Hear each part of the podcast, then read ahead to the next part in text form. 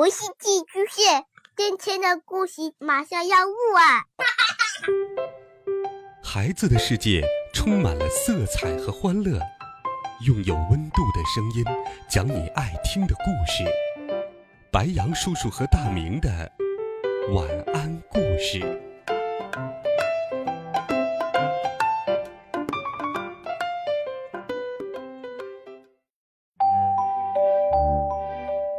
小朋友们、同学们，大家好，欢迎收听白羊叔叔讲故事。今天，白羊叔叔继续给你准备了温暖、好听、有趣的经典童话《鼹鼠的故事》。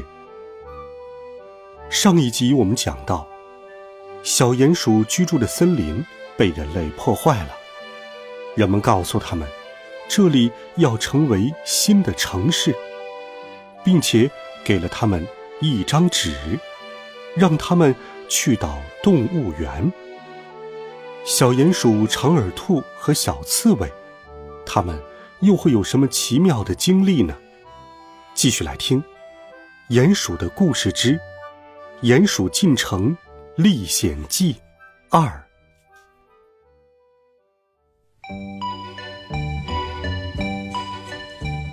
几天后。又有一批更大、更吵的机器出现了，它们轰隆隆地把树桩从土里铲起来，堆成好大的土堆，树根都扭断了，很快就看不出这里曾经是一片森林了。小鼹鼠、长耳兔和小刺猬一点办法也没有，他们只能默默地看着。忽然，长耳兔想起那张纸，他向其中一个开着巨大推土机的司机拼命挥舞着那张纸。那个司机开到他们三个站着的树桩前面，停了下来。“你们从哪儿弄到这张纸的？是谁把你们带到这儿来的？”司机问道。“没人，这是我们的家。”小刺猬骄傲地说。司机咕咕哝哝地读着那封信，然后他立正站好，脸上微笑着宣布：“好，我知道了，我会遵照指示执行的。”从那天开始，挖土机把每一个树桩都铲了起来，只有一个例外，就是他们三个小朋友站着的那一个。只有那个树桩留了下来。每天有好几十辆卡车运来一吨吨的砖块、木板和一袋袋的水泥。到处是挖土机、起重机和钢筋。领头的工程师都快发疯了。他不懂为什么那棵树桩要留下来，为什么那些小动物要站在那里。但是。他怎么能违抗上级的指示呢？没过多久，在三个小家伙的四面八方，建起了高高的建筑物。他们的树桩孤孤单单地立在了混乱的建筑物当中，他们好像被人遗忘了。建筑工程继续以疯狂的速度进行着，几千个工人忙着，又挖又搬，又敲又打。又盖，在这样的环境当中，长耳兔、小鼹鼠和小刺猬根本没办法睡觉了。他们觉得耳朵老是嗡嗡响，全身越来越没有力气。他们只能坐在那儿，怀念失去的森林。到处都铺设了马路和人行道。当柏油铺在路面后，有一辆很大的压路机向他们开了过来。那个树桩为什么在这儿？司机大声喊道：“你们挡住我的路了！”小鼹鼠很客气的给他看了那份特别的文件。这是你要做的，小鼹鼠说。但是司机不知道该怎么办，所以他打电话叫警察来。很快就有一位警察骑着摩托车过来了。他说：“我还以为我已经全部都看遍了，没想到这里还有个树桩在马路中间。不过，他拿起文件看过以后，就说道：“ 这上面说的很清楚该怎么做，我们会完全遵照这份文件上写的，不准任何人碰这个树桩。我得去报告警察总部。”他走了，三个小朋友也松了口气。现在。他们知道，他们拥有一张神奇的纸了。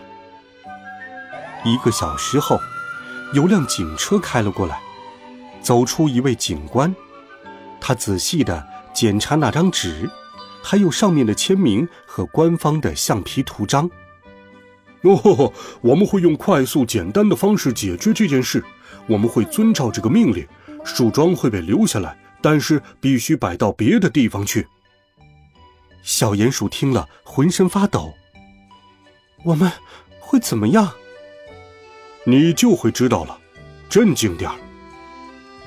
他们听到一阵巨大的声响，有辆庞大的起重机轰隆隆的开进，它张开的钢爪在他们上面放了下来，慢慢的下来，越下越低，抓住树桩，用力把树桩拔离地面。三个小朋友还站在上面呢。我好怕！刺猬呜呜的哭了，长耳兔吱吱的叫着，眼睛闭得紧紧的。小鼹鼠只是不停的说着那张纸上的命令：不准任何人碰这个树桩，不准任何人碰这个树桩。而后，他们的树桩慢慢下降。最后被放到了警车的顶上。嗯，看吧，我们不会有事的，我们会搬到一个更好的地方。小鼹鼠说。一会儿，车子停在一栋最高的新大楼前，两个警察把树桩连同他们三个一起抬了下来，再抬上楼梯，等抬到建筑指挥官的办公室门口。才发现大门不够宽，树桩根本无法抬进去。没问题，有个工人拿了一把锯子说：“不久，这个树桩上的树根都没有了，只剩下一段圆木头。”刺猬和长耳兔把剩下的树桩滚进了办公室，小鼹鼠挥舞着那张神奇的纸。请坐，小朋友。”英俊的指挥官说。他请他们吃饼干，然后仔细阅读那份文件。三个小家伙大口的嚼着好吃的饼干，完全忘记了就在刚才，他们曾经是多么的害怕。我喜欢这里，这里又舒服又安静。长耳兔轻声说。指挥官看完文件以后，拿起了电话，下达了一连串的命令。我希望你们会满意。他停下来对他的三个小客人说，然后又继续打电话。有一组工人奉命到隔壁的大楼去，他们带着扫把、梯子、水桶、清洁工具，还有一大箱物品。他们爬上楼梯。直到大楼的最顶层。你们先在这里等，等到可以看的时候，你们再过去。”指挥官说道。长耳兔、小鼹鼠和刺猬边等边猜想，到底是怎么回事。这时候，工人们正忙着敲敲打打，又锯又扫又粘又涂，好不热闹。小心别让太阳掉下来，铺上草皮。你们要注意怎么把那棵树撑起来。刚好有五朵云，长官，全照您的吩咐。小鼹鼠、长耳兔和小刺猬听着指挥官用电话发号施令，很不安的在椅子上扭来扭去。他们猜不透这是怎么回事。对不起，先生，我们想知道。哦，耐心点儿。指挥官笑着说：“有个大惊喜，你们等着瞧吧。好了，孩子们，这一集好听的故事，白羊叔叔就给你讲到这里。温暖讲述，为爱发声。欢迎你给白羊叔叔留言，每天白羊叔叔都会用好听的故事与你相伴。我们明天见，晚安，好梦。